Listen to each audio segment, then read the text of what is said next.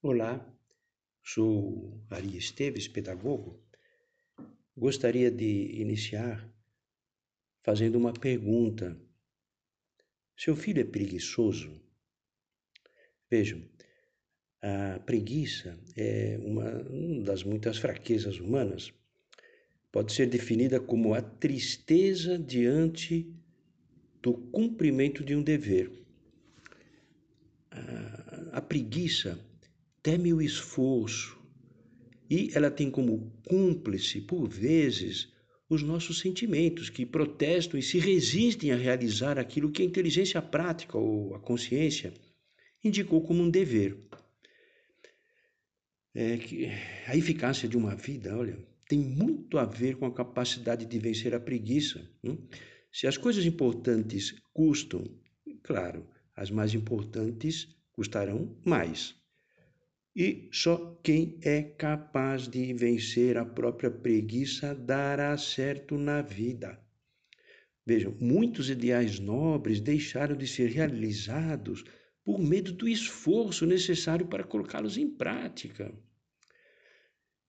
Infelizmente, muitos pais não dão importância à, à preguiça do filho, porque, hum, claro, esse vício por vezes se apresenta, se apresenta com, com cara divertida, marota, inofensiva, porque hum, se omitir de fazer algo parece menos grave do que fazer algo evidentemente mal, né?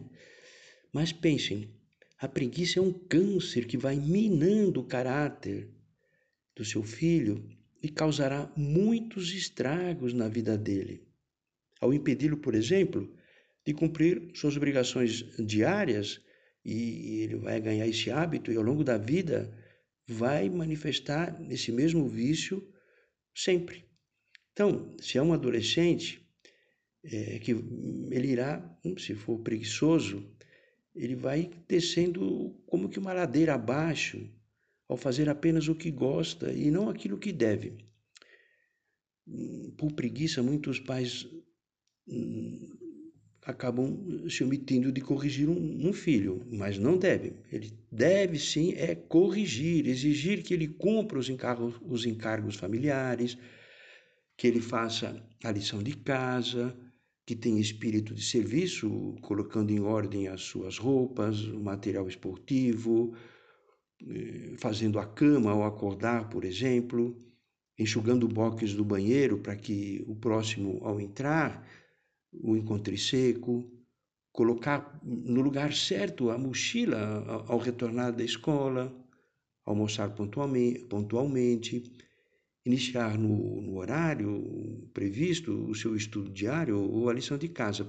Vejam, a repetição desses atos positivos cada dia irá conduzir o seu filho à virtude da ordem, da laboriosidade, da fortaleza, do espírito de serviço, e o mais importante, vai fortalecer a vontade dele. Ele vai ter um querer muito mais decidido do que aquele que vai cedendo à comodidade.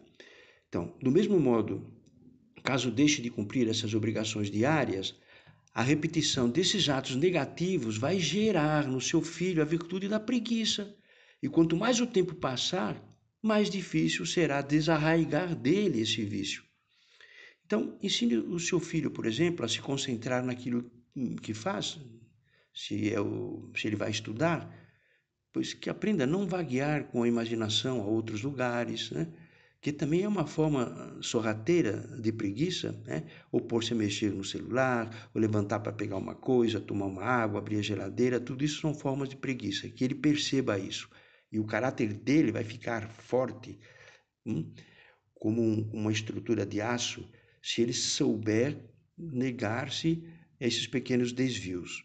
Isso pode começar até com crianças de dois anos, dois anos e meio, três, por exemplo. Evidentemente, ela não sabe o que é uma virtude, mas ela sim, se como gosta de agradar os pais nessa idade, se você pede para ela que coloque as bonecas na caixinha de boneca, a menina, os pratinhos na caixinha de pratinhos, e, e se o menino colocar pois, o, o, os soldadinhos na caixinha de soldadinho, as bolinhas, as bolas na caixinha de bolas, diferenciando as caixinhas, ele vai aprendendo a viver uma ordem e não deixar que ele eh, um, abandone os brinquedos em qualquer lugar. Não, que coloque na caixa que guarde tudo. Essa exigência é importantíssima para que ele comece a ganhar exatamente isso, uma virtude que nesse momento ele não sabe que está ganhando, mas ele quando tiver seis, sete anos, ele vai perceber que seus coleguinhas lá da escola, do infantil, do fundamental, são desordenados, bagunceiros. Ele não, ele deixa as coisas em ordem, ajuda em casa, enfim. As crianças devem ser exigidas desde muito pequenas para se acostumarem a fazer o que é certo. Assim, elas vão ter uma vontade forte, decidida, que não vai ceder aos apelos dos sentimentos quando eles hum, se desviarem. Né? Os sentimentos muitas vezes não seguem aquilo que a nossa cabeça mostrou que deve ser feito. Então, com paciência, carinho, insistência, pais, vão exigindo das crianças. Tenho certeza de que em pouco tempo elas absorverão, absorverão esses ensinamentos e vão levá-los para a vida toda. E depois vão agradecer muito, muito a insistência de vocês, pais. Muito bem, esse texto está no site www.ariesteves.com.br.